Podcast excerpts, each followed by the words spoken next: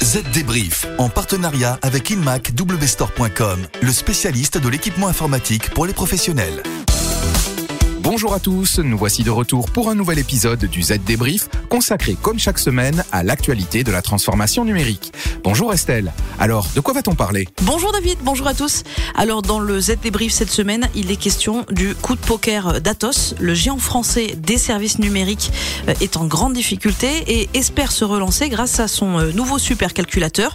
Dans un instant également, on parle des ambitions Mastercard côté crypto-monnaie, NFT et open banking. À suivre aussi les orientations de la CNIL pour cette année. Le gendarme de protection des données va cibler les démarchages commerciaux abusifs, les outils de surveillance des salariés et les services de cloud. On s'intéressera ensuite au chèque fait par Google pour dénicher de nouveaux bugs sous Linux et Kubernetes. On vous donnera également quelques conseils pour améliorer votre concentration au travail devant un écran. Et enfin, Clarisse Trey de la rédaction de ZDNet viendra nous expliquer ce qu'est un LIDAR et nous plonger dans le monde de la cartographie. Allez, le Z débrief, c'est parti. Les dernières infos. Alors, si je comprends bien, Atos est plutôt dans la tourmente en ce moment. Effectivement, David, en 2021, face à de trop nombreuses difficultés, la société française de services numériques a dû quitter le CAC 40. De nombreuses rumeurs font état de la vente de sa branche cybersécurité. Il n'en est rien, assure la direction d'Atos, qui a tout de même prévenu que le groupe n'atteindrait pas ses objectifs annuels. Hélas, ces objectifs ont déjà été revus à la baisse à plusieurs reprises ces derniers temps. Pour retrouver le chemin de la croissance, Atos mise désormais sur son supercalculateur nouvelle génération qui doit être livré au dernier trimestre 2022. Baptisé Bullsecana XH3000, il embarque CPU et GPU, mais aussi de l'intelligence artificielle et des calculateurs quantiques devraient y être greffés dans les années qui viennent. Au-delà du HPC, le calcul quantique est d'ailleurs un autre domaine dans lequel Atos veut miser sur la scène européenne. Avec un tel projet d'envergure, la direction d'Atos entend sécuriser les investissements en R&D, mais aussi attirer les meilleurs talents pour maintenir sa place dans la course technologique. Le pari est risqué, mais on attend déjà la suite. Parlons maintenant de ce tournant pris par Mastercard. Le spécialiste du paiement annonce vouloir aider banques et commerçants à adopter plus facilement les actifs numériques comme les crypto-monnaies et les NFT. Et oui, pour cela, Mastercard vient de signer un partenariat avec la plateforme Coinbase, de quoi permettre aux clients de Mastercard d'accéder à des NFT sans avoir besoin d'acheter au préalable de l'Ethereum ou d'avoir un portefeuille numérique. Mastercard cherche ainsi à développer l'open banking. Cette couverture des services bancaires pourrait faciliter le transfert des comptes entre les banques et offrir de meilleures conditions de prêt sur la base de rapports plus détaillés sur la situation financière des clients. Les petites entreprises pourraient aussi bénéficier d'un meilleur contrôle de la fraude par ce moyen. Mais attention, cette évolution n'est pas sans risque. Elle pourrait entraîner une plus grande exposition aux violations de données. La méfiance reste donc de mise. Et en parlant de risque, la CNIL, dans un autre domaine, veille. Cette année, le gendarme des données va s'intéresser tout particulièrement au démarchage commercial, aux outils de surveillance dans le cadre du télétravail, ainsi qu'aux services de cloud. Mais avant de sévir, la commission prévient. Concernant le démarchage commercial, par exemple, la CNIL a publié un code de bonne pratique. Idem pour ce qui est des outils de surveillance utilisés par les employeurs dans le cadre du télétravail. La commission a déjà communiqué sur les limites à ne pas franchir. Gare aux abus donc, les sanctions pourraient vite tomber. Dans le domaine du cloud, là, c'est le transfert de données hors Union européenne qui est ciblé. Pas plus tard que la semaine dernière, la Commission a interdit à un site web l'utilisation de Google Analytics sur ces motifs. Et c'est un problème européen qui va évidemment bien au-delà de la France.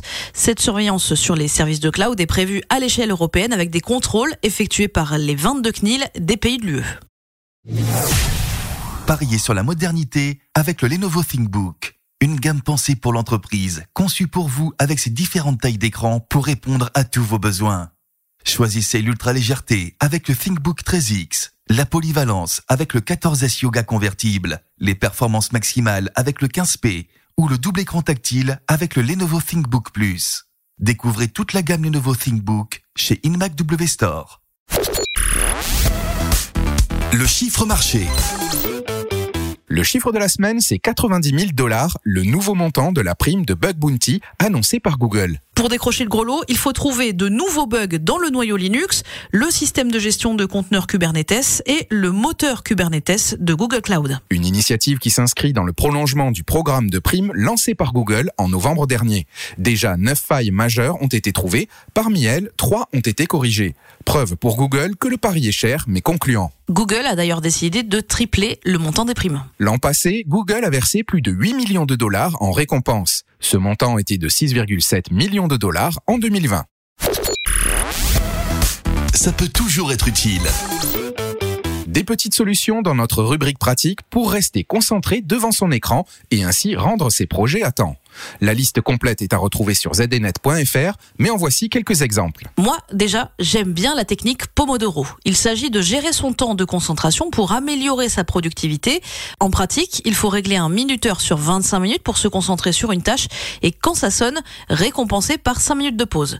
Et qui dit pause ne dit pas forcément pause clope ou pause grignotage, sinon vous allez vite abandonner pour préserver votre santé. Hein. Autre technique que j'aime bien, celle qui consiste à se réapproprier son poste de travail. Il est préconisé de le décorer pour en faire un endroit à la fois relaxant et énergisant. Ah ben voilà pourquoi il y a autant de figurines des personnages de Star Wars sur votre bureau. Bon, on va dire que ça vous donne de la force alors. La force, vous, vous la trouvez en écoutant de l'opéra Estelle. Et c'est normal puisque des études montrent qu'écouter de la musique peut, chez certains, augmenter la concentration, améliorer l'humeur et plus globalement le bien-être. Moi perso, ça ne me fait pas grand-chose, sauf la traviata, ça mérite le poil. Pas vraiment top pour se concentrer. À chacun ses méthodes, d'autres sont donc à découvrir sur zdnet.fr. Le zoom de la rédac. Allez, pour finir, le zoom de la rédac. Et cette question, Estelle, savez-vous ce qu'est un lidar? Euh, pff, je sèche. De ce que j'en sais, c'est un radar qui restitue une image précise de son environnement en trois dimensions. Mais pour en savoir plus, je passe la parole à Clarisse Trey de la rédaction de ZDNet. Alors Clarisse, ce lidar, c'est quoi? Le lidar constitue une méthode de télédétection et de télémétrie qui émet des impulsions de lumière infrarouge. On entend parler le plus souvent de cette technologie avec les systèmes de véhicules autonomes pour repérer les distances et aider à la détection des obstacles. Ok, et pour ce qui est de son application, mon petit doigt me dit que vous vous êtes rendu à l'Institut géographique national. Alors dites-nous, pourquoi les cartographes français s'intéressent-ils au lidar? L'IGN, ou l'Institut national de l'information géographique et forestière, s'est lancé dans un projet titanesque, modéliser en 3D le territoire français à l'aide d'un lidar aéroporté. Attachez vos ceintures car nous allons prendre de la hauteur. L'IGN et ses partenaires vont quadriller pendant 5 ans tout le ciel de France à l'aide de cette technologie embarquée à bord d'un avion. Tout l'hexagone sera concerné, ainsi que les dom-toms, à l'exception toutefois de la Guyane, où la forêt occupe une grande partie du territoire. Ce programme est donc inédit par son ampleur et par le volume des données qu'il va générer. On parle au total de 7000 heures de vol pour 3 pétaoctets de données amassées. Et pour accélérer le processus, j'imagine que les acquisitions LIDAR vont se faire tout au long de l'année. Mais avec quel objectif? L'objectif Recréer une sorte de jumeau numérique de la France. Cette modélisation 3D du territoire national pourra être réutilisée dans de nombreux domaines de l'action publique. C'est ce qu'espère en tout cas l'IGN. La prévention des risques est notamment un enjeu fort du LIDAR et les départements de l'arc méditerranéen s'en servent pour surveiller les cours d'eau et prévenir des risques d'inondation. Avec le lidar aéroporté, les cartographes espèrent aussi étudier plus finement les forêts, ou encore cartographier les infrastructures en milieu urbain grâce à un nuage de points plus précis. On parle ici de 10 points au mètre carré, une densité déjà impressionnante. Et plus le nuage de points est dense, plus la description du territoire se raffine. Une fois que les nuages de points sont récupérés en vol, ils sont ensuite vérifiés et traités pour produire des modèles numériques de terrain. Pour ne pas s'éparpiller, l'IGN procédera à la couverture de l'hexagone par étapes. Une bonne partie du quart sud-est de l'hexagone étant déjà couverte, la période hivernale sera dédiée à des prises de vue sur les Vosges et la zone de Rambouillet. Et à partir du printemps 2022, les acquisitions se poursuivront dans le sud et l'est de la France. Le coût du projet est estimé à 60 millions d'euros.